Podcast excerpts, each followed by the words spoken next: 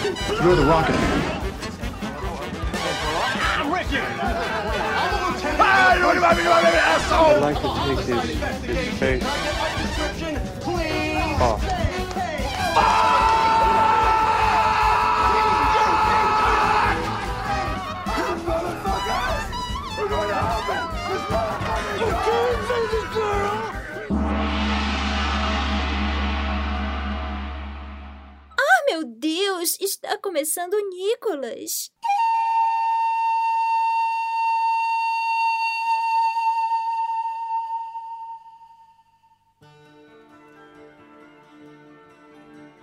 Bem-vindas e bem-vindos ao Nicolas, investigação aleatória e recorrente sobre a carreira do grande ator internacional Nicolas Cage, chegando aqui na sua 87 edição, Nicolas 87. E eu gostaria de começar perguntando pro meu amigo Rudinei. Rudinei, você votaria em Nicolas Cage? É, se Nicolas Cage encabeçasse frente, a frente, A fonte se Nicolas Cage encabeçasse a frente ampla em 2022, ele teria meu voto. teria seu voto. Teria seu voto também, JP Martins. Com certeza, o movimento Cage na rua aí tá, tá forte, né? As manifestações aí já estão rolando, que é fora Bolsonaro, dentro Cage. No caso, apenas, no caso, óbvio, apenas se Lula não se candidatar. Exatamente. E, Emília, não sei se você ouviu falar, mas o Nicolas Cage vai criar um partido chamado PNC. Não sei se foi muito bem escolhida essas letras, mas o partido do Nicolas Cage, né? Algumas pessoas estão dizendo que é Paulo, enfim. É, Emília, você votaria no Nicolas Cage, Emília? Olha, depende do rival dele, né? De quem fosse aí pro segundo turno. Fosse pro seg... ah, bem, se fosse pra deputado, eu não sei, eu acho que não. A depender de quem o Eita. apoia e quem o financia. Mas sendo aí pra um governador ou pra presidente, se for pra governador e for o governador aqui do DF, eu voto três vezes pro Nicolas Cage, boto blusinha e ainda faço vira-voto. E se for pra presidente, meu amigo, se for contra o Bolsonaro, até o Zé Gotinha, bora, é nós. Cadê o Zé Gotinha? Pra deputado, é, já tem até o, o slogan dele, né? Qual é? Que é vote Nicolas, pior que tá não Fícolas. Nossa! Eu vou desligar, gente. Beijo, obrigada! E eu queria dizer aqui que eu queria agradecer a vocês que ouvem a gente pelo seu voto de confiança em nos ouvir aqui em mais um episódio do podcast Nicolas, que começa, como vocês já sabem, da seguinte maneira: a gente tem um momento em que a gente fala sobre a vida deste que é o porta-voz da democracia nesse podcast. E hoje quem vem trazer um pedaço, um pedaço desse quebra-cabeça gigantesco chamado Nicolas Cage é o meu amigo Roberto Rodinei, que nos últimos episódios não, me, não está me, me, me chocando, nem me deixando triste com seus fatos. Está me trazendo grandes alegrias. E é isso que eu espero hoje, mais uma grande alegria vinda do meu amigo, meu amigo, eu ia falar Nicolas Cage, do meu amigo Roberto. Rodinei. Ridículas Cage. Mas PJ, vamos lá, PJ. Eu queria é, falar o seguinte: é bom ter amigos que te aconselham, né, PJ? Pessoas que lhe dão é, dicas da vida, pessoas que você confia, né, PJ? É bom. Você consegue me nomear uma pessoa que cumpre esse papel em sua vida? Jesus. não, é. Calma. é Luiz Inácio Lula da Silva, cara. Esse é um amigo, mas eu irei falar de Nicolas Cage agindo como amigo e aconselhando dessa vez uma amiga, e essa amiga nada mais, nada menos que Laura Dern. Hum, Laura Dern. Oh, Laura Dern. Aqui já foi dito, né? Eu achei legal eu ter achado esse fato depois de ter assistido Coração Selvagem, Grande né? filme. Que a gente sabe toda a relação deles dois e tal. E, veja só, quem não sabe, Laura Dern também está em um grande clássico do cinema que é nada mais nada menos que Jurassic Park. Sim. Tá lá, enfiando a mão na bosta até o ombro. Exatamente. Mas aí, Emília, Laura Dern estava meio assim, pô, não sei se eu pego esse papel, não sei pra onde eu vou, não sei pra onde vai. E ela resolveu conversar com o Nicolas Cage. E, e veja só o relato dela. Ela falou o seguinte: Eu estava conversando com o Nicolas Cage. Tínhamos acabado de trabalhar em Coração Selvagem.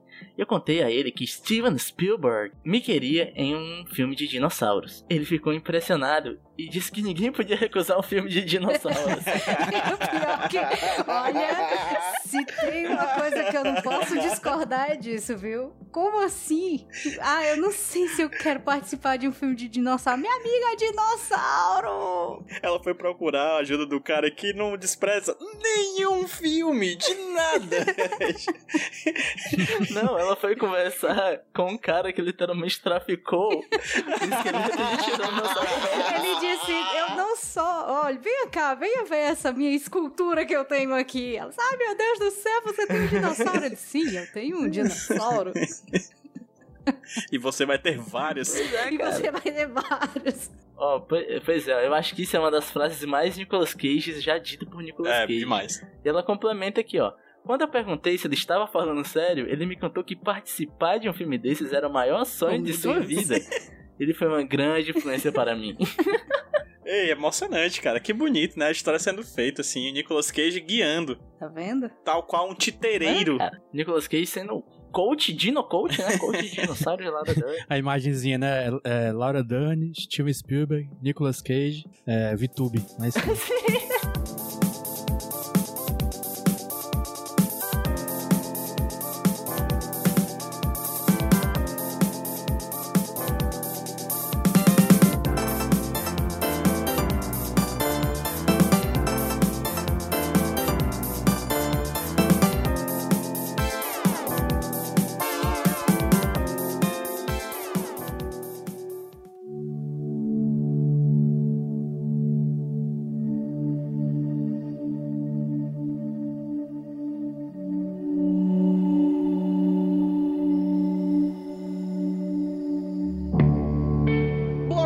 2. Sobre o nosso filme que iremos conversar, discutir, aclamar ou destruir, que é esse filme da quinzena, que em inglês se chama The Runner. Em espanhol se chama Escândalo en el Poder. Em português se chama Fator de Risco. Que são três títulos completamente genéricos, em três línguas diferentes, e que pode ser resumido naquele meme: O drama do deputado Colin Price perdeu tudo por causa de um chifre. Porque é basicamente isso um filme vivendo de em apartamento alugado em Louisiana. É basicamente esse o filme. Nós temos o Nicolas Cage vivendo o deputado Colin Price, que passa um chifre na sua esposa, e de forma muito fofa, assim, porque eu fico comparando com os deputados do Brasil. É? E ele vai lá e, e pega o beco, ele, ele renuncia ao seu cargo e começa tudo de novo. Eu queria a opinião do meu amigo JP Martins, porque eu acho que esse é um filme que trata. É um filme que trata de crises financeiras, é um filme que trata de questões jurídicas, que é particularmente tudo que eu sei que meu amigo João Paulo adora no filme. Né? Coisas extremamente animadoras, muita ação, muita emoção, e eu queria a opinião do JP Martins sobre esse filme que ele acabou de ver. Queria esclarecer aqui que pro, pro ouvinte descuidado, ouvinte que chegou agora, que tudo que o PJ falou agora foi dito com um tom de voz de ironia. De forma alguma? De forma alguma? É, Quem sou eu pra tudo falar que isso? ele listou aí nesse momento é tudo coisa que eu detesto em filme, coisa que eu não me interesso, coisa que, se possível, não estaria nem aqui pra falar sobre esse filme. porque é só chatice, é o que? É história de, de político, é, que nunca é legal. É, é história de, de é, marido infiel, que também já, já, você já, já começa não gostando do cara por causa disso, né? Sim. é história de marido infiel que fica, que fica triste, que piora, e é um filme com a Sarah Paulson, que eu nunca vi um filme bom com essa mulher. Então, não tem, não tem como, como defender muito esse filme, não. Assim, pra mim foi um filme bem chato. Assim, o, o tema dele é até interessante, né? Que a gente vai falar ainda, que, que ele é baseado na, no derramamento de óleo da BP em, em 2010, né? Foi uma desgraça ambiental, mas aí, tipo, isso é só um pano de fundo pra história de um, de um cara triste que às vezes corre. então, tipo, foda-se, né, esse filme?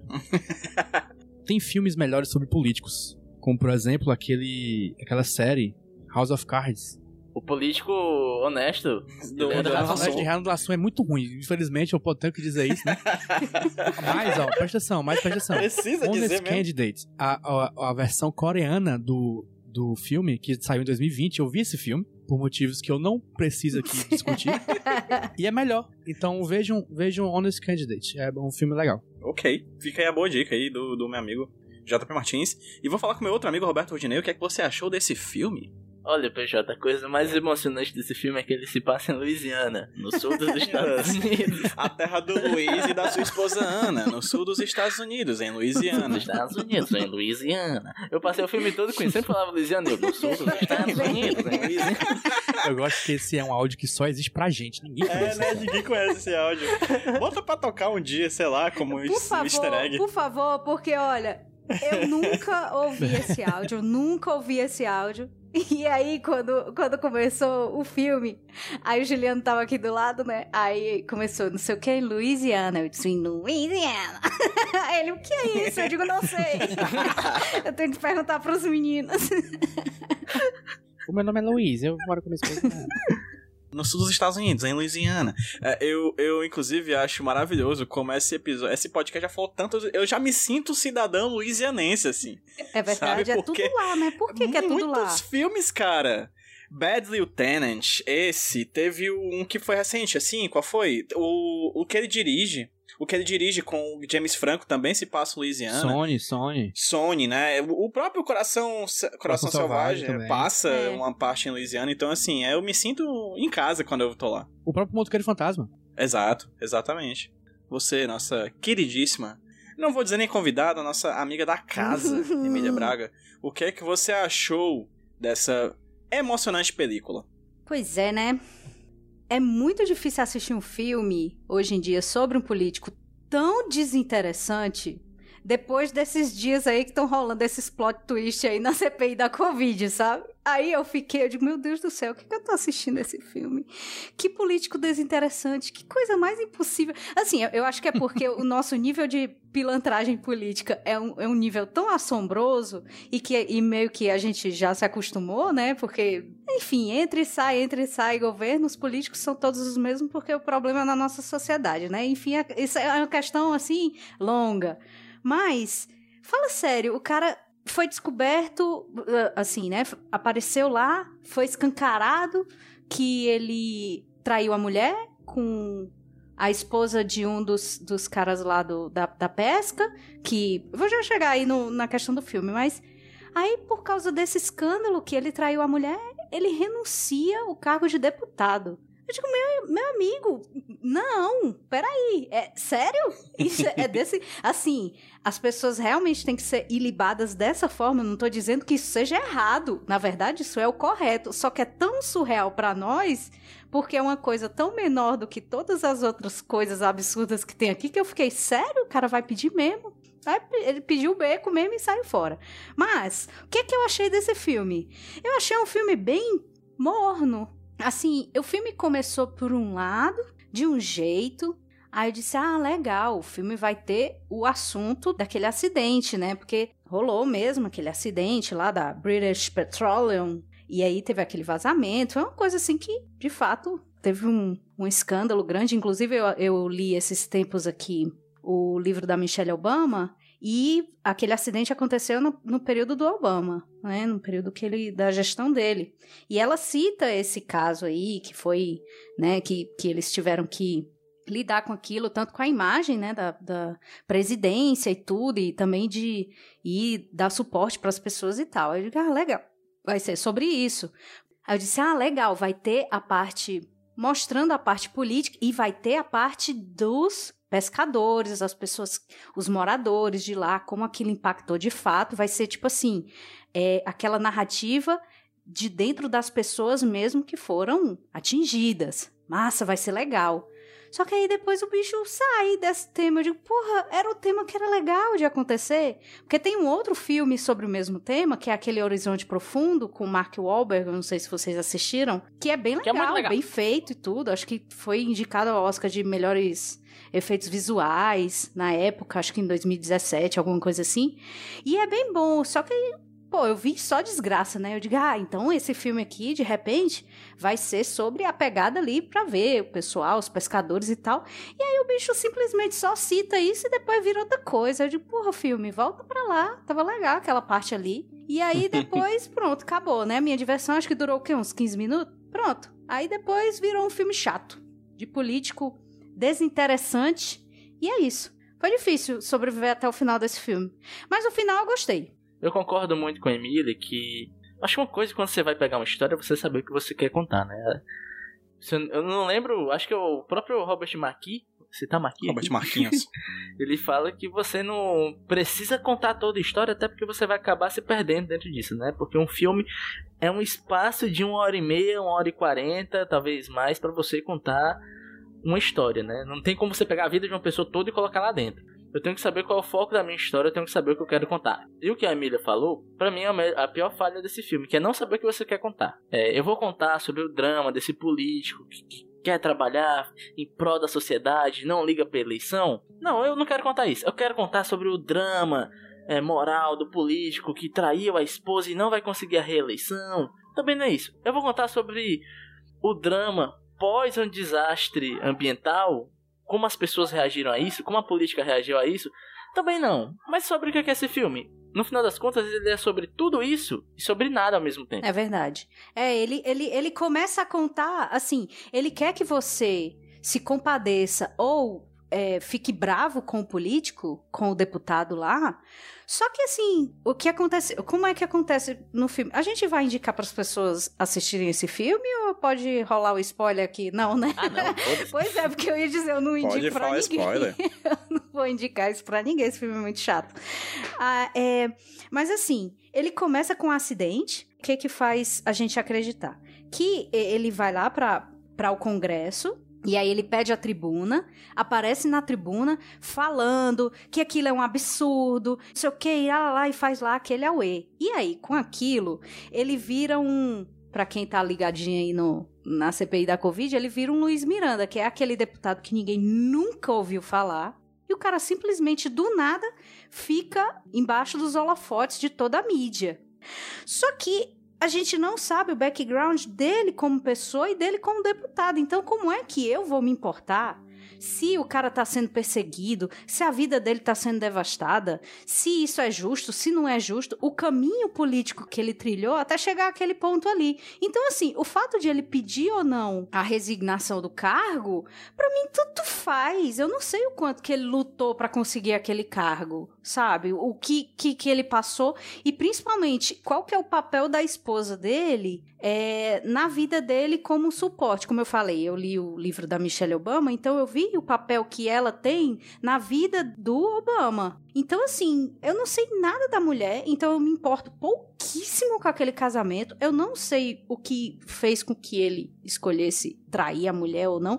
Então, assim, acontece de ele pedir renúncia do cargo e foda-se pra mim, caguei, tô nem aí sabe? A esposa vai e diz que não vai dar a não vai assinar o, o divórcio e eu disse, ok. Aí ele vai e se envolve com a mulher, que no caso é a Sarah Paulson, né? Que ela é assessora dele, ele se envolve com ela, eles têm um histórico de família que a gente também simplesmente fica sabendo do nada. De meu irmão, que filme mais aleatório. Eu queria dizer aí que a Emília falou sobre, por exemplo, o completo desinteressamento que a gente tem em relação ao deputado, que a gente tem no Brasil um deputado que literalmente tirou dinheiro do cu cagado. entendeu? Acho que é uma coisa que a gente tem que pontuar aqui. Olha esse personagem, olha que personagem incrível. Olha o filme que, que você botaria. Você poderia fazer aí um paralelo, metáfora com petróleo, assim, muito, muito claro, assim, com isso. Mas, enfim.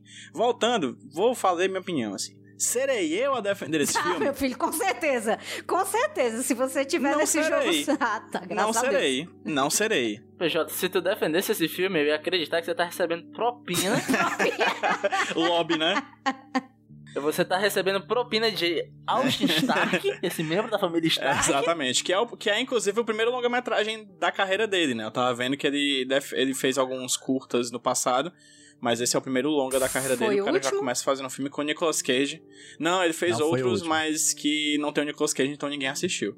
É, Então, assim, como eu tava falando, né, o filme é completamente desinteressante de tema, mas eu vou ser sincero pra vocês o seguinte: em tal momento do filme, eu juro que eu me entreti vendo. Assim, eu não achei um filme bom, não acho um filme bom, nem de longe, mas juro por Deus que eu não estava pausando ele o tempo inteiro, que é uma coisa que eu costumo fazer com filmes que eu realmente não gosto, assim, porque são completamente insípidos.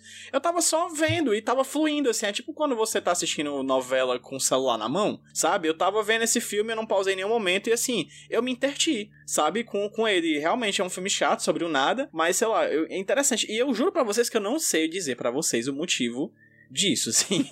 Eu, eu cheguei na gravação e disse, cara, o que é que eu vou dizer? Qual a desculpa que eu vou dar? E eu não tenho. Eu não tenho nenhuma. Eu simplesmente assisti o filme até o final, terminei e disse, ok. Bom, bora gravar, gente? Tamo nessa, tamo aqui, né? Ai, Gente, esse filme aí eu comecei a ver seis da tarde e terminei mais de meia-noite, viu? Sobre, sobre a- as coisas, assim, tem, tem umas coisas do filme, eu acho que no começo do filme ele é muito ousado com as elipses dele, sendo bem sincero, assim, ele deixa você fechar as coisas do filme e não te entrega muita coisa. Com o passar do tempo, isso fica confuso pra cacete, você não entende muito bem os motivos de ninguém. Tem umas coisas que eu acho interessantes, como, por exemplo, é, na questão da infidelidade. Que aparentemente é a grande questão do filme, politicamente falando, que é, que é instrumentalizado pelos oponentes do cara, né?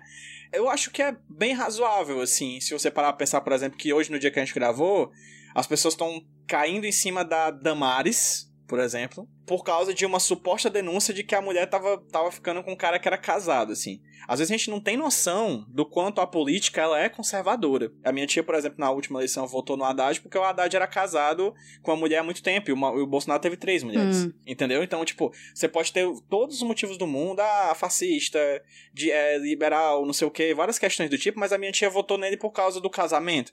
E às vezes a gente não consegue perceber disso porque isso é uma coisa que não toca a nossa bolha, né?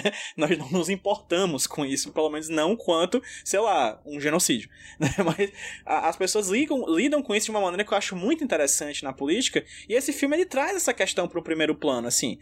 Mal, mal, assim, não traz bem, assim, Isso. realmente podia ser melhor.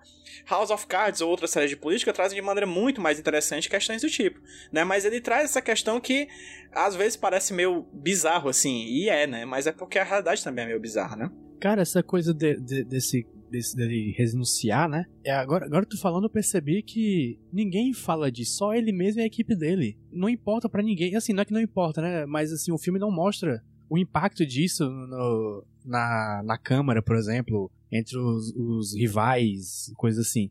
A É própria tipo, imprensa é, também. Assim, até tem na imprensa um pouco, né? Uhum. Mas é muito pouco, é muito pouco. E você vê várias vezes a, a pessoa chegando pra ele falando, macho, fica na tua aí que daqui a pouco a galera esquece, Uhum. meu que foda-se, Sim. sabe? Me parece muito ser um problema muito pessoal dele, de oh meu Deus, maculou a minha honra. Só que em nenhum momento você foi Isso. apresentado essa honra, sabe? É, exato, é. É meio perdido. Em nenhum momento você sabe a índole desse personagem, em nenhum momento você cria uma certa empatia pelo personagem. Eu acho ele um personagem muito antipático, as coisas basicamente só chegam nele, né? Ah, ele é um político, gosta do trabalho, mas ele é de família de político. O pai dele enche a boca pra falar que foi o É. melhor prefeito de É. Louisiana, no sul dos Estados Unidos. E ele meio que seguiu a carreira do pai, né? Eu, eu tenho um pouco de antipatia por esse personagem, né? E por esse tipo de personagem, que é aquela coisa. Uau, o filme vende ele como um super Sim, político. A cena final é um discurso do cara que, em teoria, era pra inflamar a massa trabalhadora, todo mundo unido pra reconstruir a vida. E é. Só que, bicho, é basicamente você exaltar a mediocridade de uma pessoa medíocre, sabe? Ei, mas, mas tu se tocou do final, não, Rude? O final é ele cedendo, Ele né? sendo comprado pela empresa que no começo do filme ele tava atacando pau. Sim, sim, mesmo assim, mas o final é tipo, você é, o, o filme vende muito a questão do político, o que é um bom político, o que é um bom discurso, é, é uma pessoa que influencia as outras, e no final você coloca uma ode ali dentro que tipo, olha só, esse cara, ele vai pegar o poder dele de um super político, de um cara que motiva as pessoas e vai ser usado por essa empresa. Só que no final assim, bicho, o que que ele vai influenciar? Porque eu não vi influenciando simplesmente nada, entende? Então, pra mim, o final foi só um. É, é o, é o que eu chamo de fator Zack Snyder, né, Roberto? É o Roberto Rodney, que eu já falei várias vezes aqui. Que é o dizer que o Lex Luthor é o cara mais inteligente do mundo sem em nenhum momento mostrar que ele é o mais inteligente do mundo, e é isso. Aceite. Uhum. Eu tô dizendo. Aceita. É. Aceita que dói menos. E esse filme tem esse fator, assim, né? Aceita que esse cara é um grande político, aceite. Não vou mostrar em nenhum momento, mas aceita aí, vai lá, eu tô dizendo. Não, é aquela coisa, o que é um grande político, sabe? Porque, tipo assim, meio que ele não faz nada o filme todo. Ele tem um discurso, ele chora. Só que ele tá lá naquela ONG fazendo, tentando conseguir fundos pra ajudar as famílias, só isso? Isso é ser um grande político? Meu amigo, pô, então a São Lázaro lá, que junta os cachorrinhos só os pedaços na rua e cuida. O abrigo junto. São Lázaro, É e vai e cuide dos carrapatos dos bichos. Isso aí pra mim é é muito mais político do que esse fuleiragem aí. Muito mais político que o. Eita. Tu, opa, só cachorro louro. Eita, É. corta aí pra não ser processado. É. A galera não espera nem eu me formar pra ficar recebendo processo, mas pra, pra advogar pro bono aí pra gente. Ai, meu Deus, muito bom. Gente, mais alguma coisa a falar sobre o filme aí que vocês têm a dizer? Ou a gente pode passar pra aquele momento que é o momento que a gente ama amar? Não, eu, eu, eu só fiz um comentário sobre o final do filme, né? Que no final das contas todo mundo tem o preço, né? No caso dos políticos, né? Todo mundo tem seu preço. E a depender, assim, do que eles fizeram na vida e a fase que eles estão, rola aí uma Black Friday. O gerente ficou louco. Uma Amazon Day. Um Amazon Prime Day. Pronto, aí o uma gerente fica segunda do doidão. Papocos. Exatamente. e aí eu acho que foi o que rolou pra ele, né? Porque o bicho tava lá só requenguela. Aí o pessoal disse: Não, meu amigo, aqui eu vou ter que baixar o preço, porque esse cabo aqui, ele já tá. Não tem quem queira. Tá só o pó da rabiola, só a capa da gaita. Então vou botar o preço aqui embaixo. Aí foi por isso que ele cedeu e no final das contas tava mordendo a própria língua. Filho de uma égua. É por isso que a democracia uma paz. É verdade, é verdade, é verdade. É, falando em pó de rabiola, vamos falar do pó de rabícolas aqui, que é o nosso pod- o Nicolas Cage aqui nesse filme, que é o protagonista desse filme. Que ele tá lá protagonizando esse filme. E sem dúvida alguma é, É um dos protagonista, protagonistas sim. que o, que o Nicolas Cage já fez. E é impressionante como ele é o cara que fica com três mulheres, que tem uma carreira ascendente na política, depois ele cai e tem uma nova carreira ascendente, e ele é completamente desprovido de qualquer tipo de carisma. Uhum. Sim. E qualquer tipo de Sim, talento é também. impressionante como nada que ele ganha você diz, é, esse cara mereceu. Esse cara mereceu esse beijo, esse cara mereceu esse, esse aumento, esse cara mereceu... Nada, né? Zero, zero. A única coisa que ele mereceu foi o fracasso. Porque ele mereceu esse fracasso porque ele realmente é fracassícolas, assim. É... JP Martins, você tem algo a falar sobre Nicolas Cage no grandíssimo filme Fator de Risco, lançado no ano de 2015? Eu acho que ele já fez um alcoólatra melhor em Despedido de Las Vegas. Pois é, cara. Em, em teoria ele tem problema com álcool, né, mancho? Não, não é o primeiro filme depois de Despedir de Las Vegas que ele faz um alcoólatra, que a gente cita aqui, que ele, que ele perdeu a noção de como fazer. Né? E aqui ele tá. Aham. É porque ele tá agora geração saúde, agora ele só faz o filme treinando corrida. Ele corre ele bem. corre bem, tá correndo. Ó, aí é uma coisa, é, realmente, ele, ele, ele deu o, o- a sua habilidade de parecer bêbado pra receber a habilidade de correr. É, exatamente, você tem que negociar, né? realmente tá acima do, da média, essa corrida dele aí. Tom Cruise que não se cuide, não. O inventário é limitado no, no jogo de Nicolas Cage. Ele não pode carregar duas skills ao mesmo tempo. Os pontos da ficha de personagem você tem que equilibrar, né? Às vezes você é corrida, às vezes você é ficar bêbado, né? Tem ali a- a- as coisas. Né? E, mas JP, tem alguma coisa assim que você, que você tem a pontuar sobre Nicolas Cage nesse filme, além do completo despreparo e da completa falta de carisma dele? Não, não tem nada de especial ou destaque nesse filme para Nicolas Cage. E Nicolas, você tem algo a falar sobre Nicolas Cage? Nada a declarar. Como é que o cara, como é que o cara da, da CPI falou esses É, dias? como que é? Tem o direito de ficar calado. Me reserva o direito de, ficar em Isso, silêncio. Pronto, exatamente. Me reserva o direito de ficar em silêncio. Nobre deputado. eu não consegui pescar nenhuma cena que eu disse, caraca, pronto, tá aqui. Não, eu também não tenho nenhum destaque pra ele. Roberto Dinei, qual a motivação? Qual a motivação, Rodinei? Me diga a motivação de Nicolas Cage nesse filme, Roberto Dinei. A motivação, cara, eu acho que é salário, né, bicho? Dinheiro. Às vezes o cara precisa trabalhar e aparece um filme ele tem que fazer, né?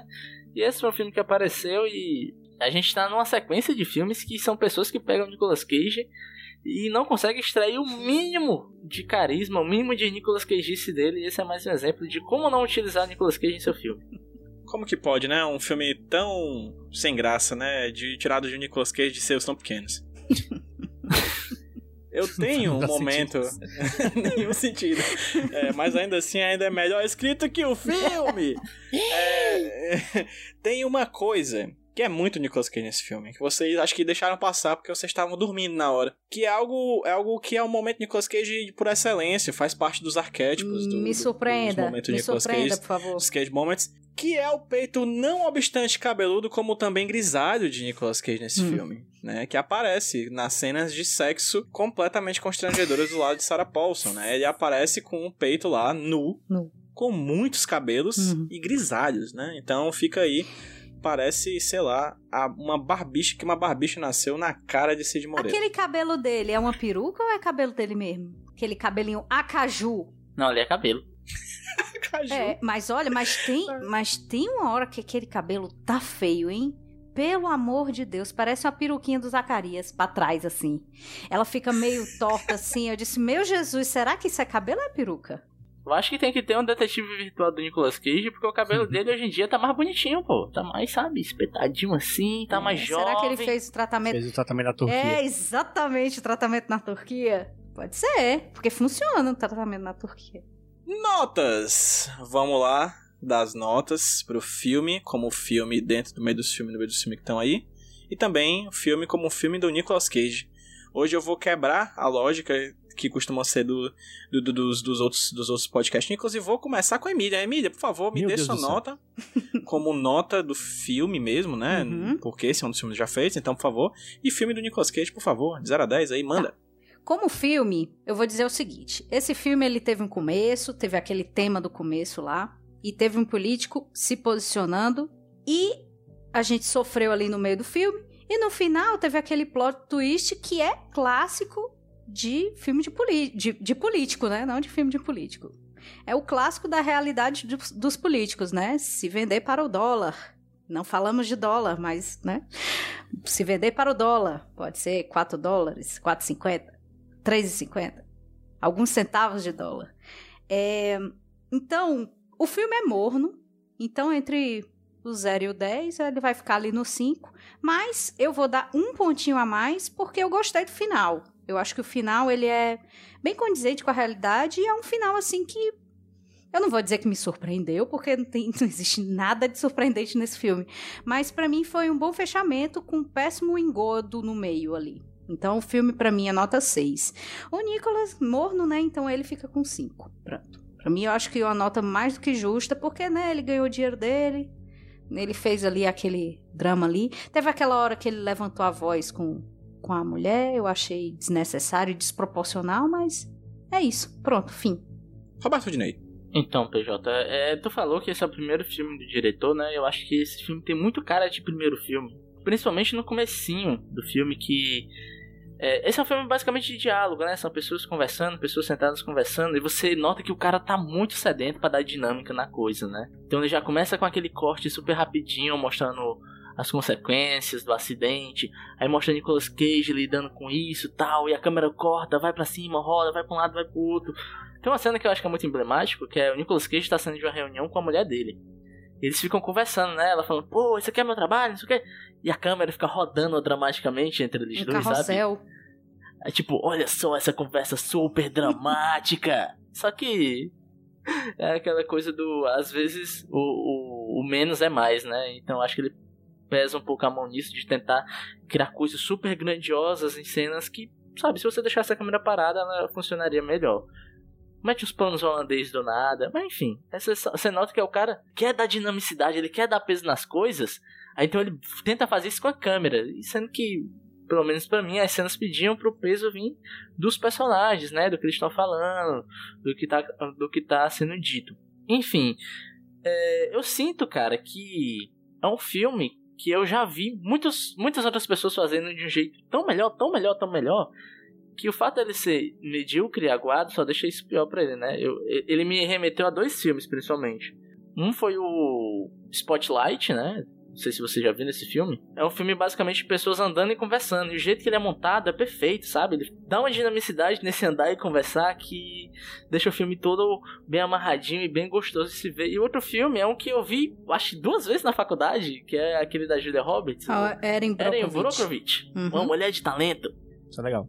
Que tem aquele lance de no começo você tá acompanhando o drama dela, um drama familiar, e depois vira uma parada grande e um processo É, eu, envolvendo eu, eu pessoas. já né? quero fazer indicação, já que você tá falando bem do filme da Ellen Brockovich. Tem um outro com o Mark Ruffalo, que é muito bom, que é Black Waters. Muito bom também, muito parecido com Ellen Brockovich. Também baseado em fatos. O Spotlight tem o Mark Ruffalo também. Rapaz, esse homem tá de parabéns. O Vingadores. Também Ultimato. tem. Sim. Vamos fazer isso tudo, a gente vai abordar no podcast Mark. Mar- mar- Marca aí na sua agenda. Ai, Jesus. É exatamente, então é isso, cara. Eu não acho um filme, assim, inassistível, que nem a gente já viu umas paradas aqui. Tem alguma coisinha ali, você consegue ver, pô, esse cara, se sentasse, trabalhasse um pouquinho melhor a ideia, pensasse melhor em como contar essa história, talvez saísse alguma coisa interessante. Então, pra mim, é um filme nota 3. E pra Nicolas Cage, é, pra mim é aquela máxima, cara. Nicolas Cage, você pode fazer ele ficar ruim, ou você pode fazer ele ficar maravilhoso, mas você fazer ele ficar insosso é um pecado. Então, um pecado é punido com um 2. Tá imitando uma asa isso aqui. JP Martins.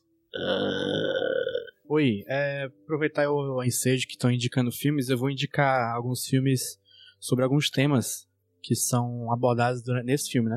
Sobre burocracia e burocracia em relação a desastres naturais. Tem Shin Godzilla. Perfeito, filme é maravilhoso. Sobre escândalos tem Má Educação. E sobre chifre? Sobre chifre, hum, A Agenda Secreta do Meu Ex-Namorado, com a Brittany Murphy. Legal esse filme. E filmes melhores sobre é, gente correndo é, perto da, daquela. do Capitólio. Tem Capitão América do Solar Invernal. É verdade, verdade. verdade. Eu vi essa chegando aí, pela esquerda. ah, essa é uma piadinha. É, pois é, é. E depois disso tudo, vocês perceberam que eu acho muitos filmes melhores que esse, né? O que não. É, não é tão difícil assim. Não, é muito difícil. Porque esse filme é bem socinho, bem. bem qualquer coisinha. Ele não é ruim, Uhum. mas também tá mais perto de ruim do que de bom, né? Então eu dou pra ele 4.7. E pro Nicolas Cage também tá em socinho. Mas eu acho que ele, ele, ele ainda vende um pouco a emoção lá no começo do filme, principalmente aquele discurso que ele dá. É, dou 5,5 pra ele. 4.7, que é a nota que tem no IMDB, hein? Coincidentemente. Tá lá, 4.7. É. Se IMDB, Acurácia. rapaz, safado demais, pegando as notas de vocês. É, filme, como eu falei, eu me interti por um motivo que eu não sei até o momento e provavelmente não dormirei hoje à noite pensando nesse motivo, vou procurar até achar. Me interti com esse filme, então eu vou dar um 6, que é para ali para passar de AF. E o Nicolas nesse filme dou um 3. E é 3, 3 só por causa também da cena que o JP pontuou aqui, que é a cena do começo, que eu gosto daquela cena da, dele falando lá no, no- na Câmara dos Deputados, assim. Ele, ele emociona, faz chorar, leva a consciência na cabeça, nos dá esperança, e aí, aí é o resto do filme, né? Aí acabou, foi tudo. Então, filme 6, Nicolas, número- é, nota número 3, nota ponto 3. E, por favor, JP Martin, me diga aí as médias. Peraí. Média do filme 4.9 e média do Nicolas Cage 3.8. É um filme É. ruim, mas não é um desastre natural. Essa é a verdade. É verdade. Falar em desastre natural, já está rolando, já está rolando um desastre natural em tempo real agora, lá no Golfo do México. Então, esperemos daqui Verdade. alguns, alguns anos aí fogo. um outro filme agora com o mar pegando Sim. fogo. Rapaz, eu quero saber o que é que eles querem fazendo, porque eles estão tentando, tem o mar, o mar está pegando fogo. Pronto, é isso que vocês precisam entender. O mar está vindo do fogo, das profundezas da terra, está pegando fogo no mar. E o pessoal está jogando água. Eu quero saber o que que eles querem fazer disso. Jogando água no negócio está pegando fogo na água. Enfim. Quando, quando for lançado The Runner 2, a gente vai descobrir. E vai ser sobre o político Omar Aziz.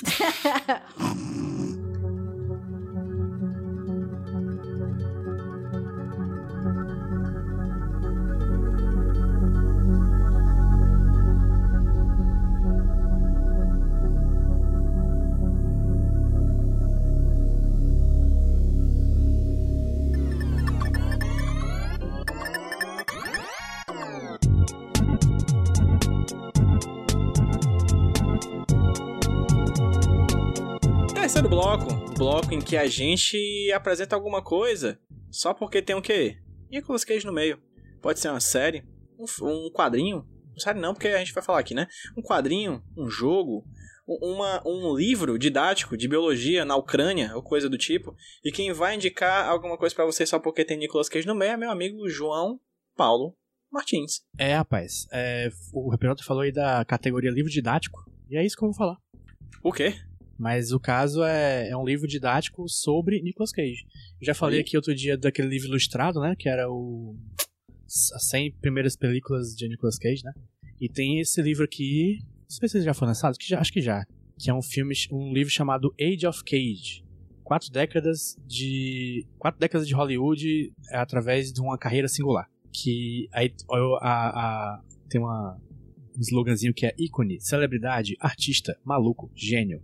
Porra. Que tem toda uma tradução aqui, todo uma- um texto descritivo que tá em inglês. Eu não gostaria de traduzir agora, porque eu- minha tradução não está boa hoje.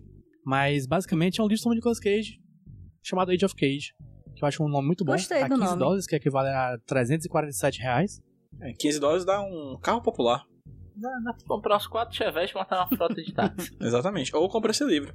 Eu acho que esse livro vale mais a pena. É, às vezes sim, às vezes não. Tem vez que é,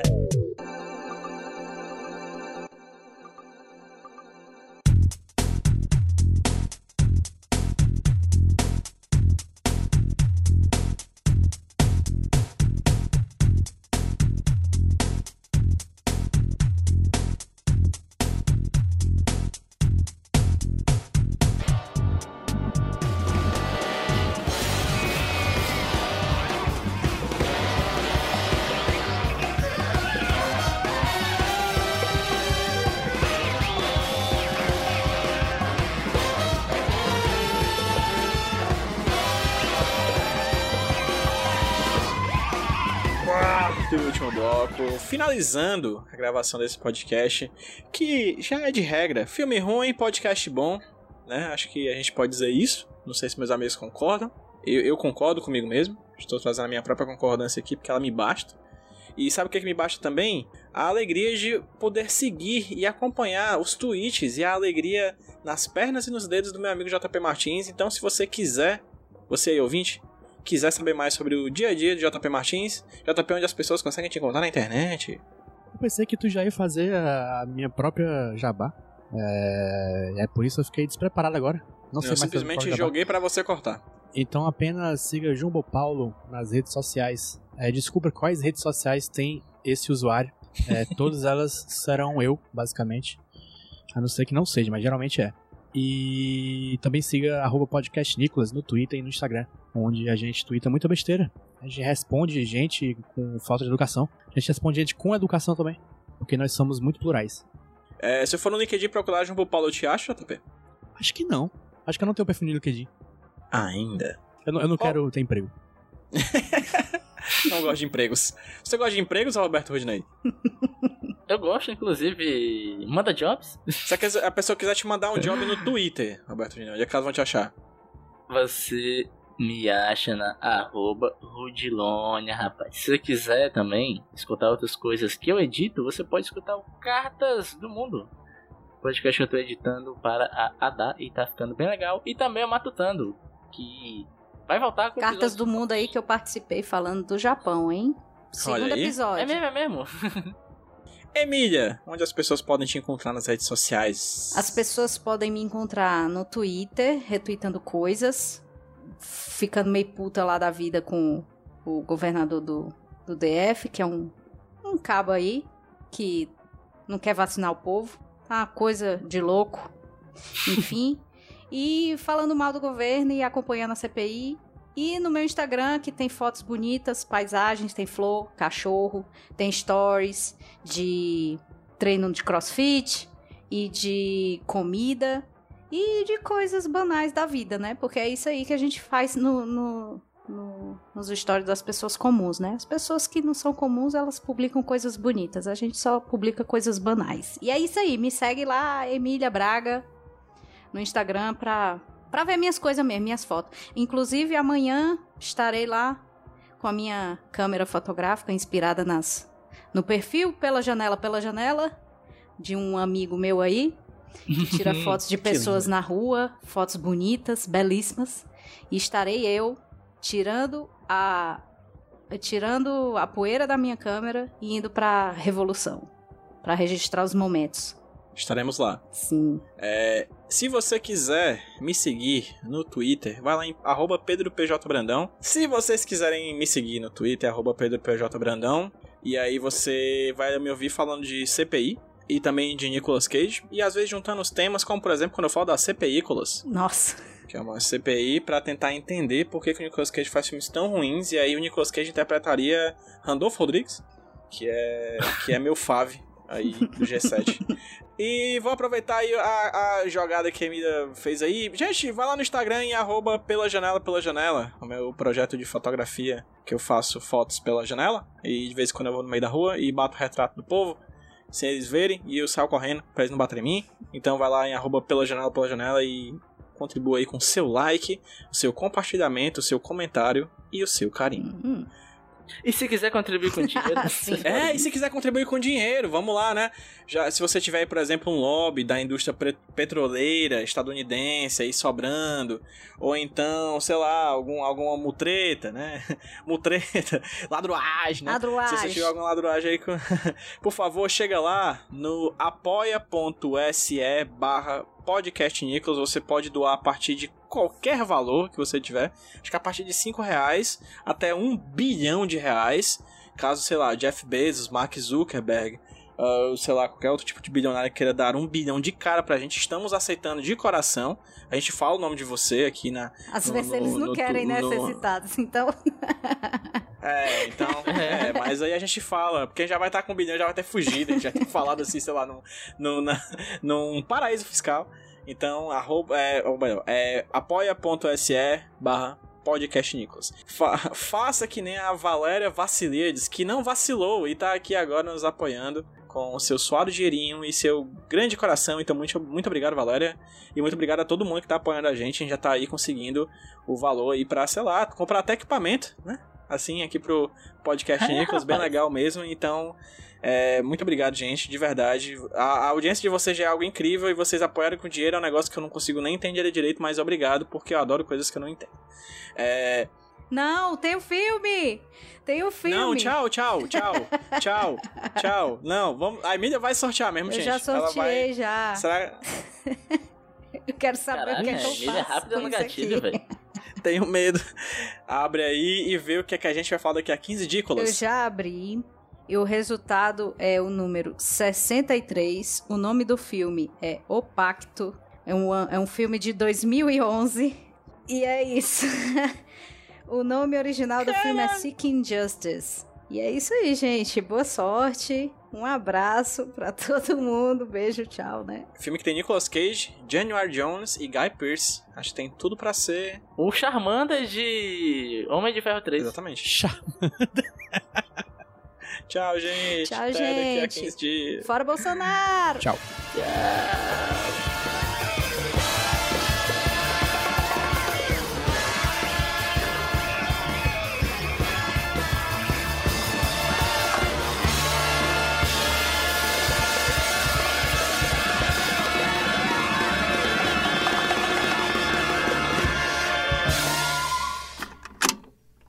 Eu sou o Rudinei e eu editei esse podcast. Eu sou o JP e eu sonorizei ele. Você pode ajudar o Nicolas compartilhando com seus amigos. E dando 5 estrelinhas no iTunes. Ajuda a gente, por favor. Deixe o seu recado depois do bip. Tchau!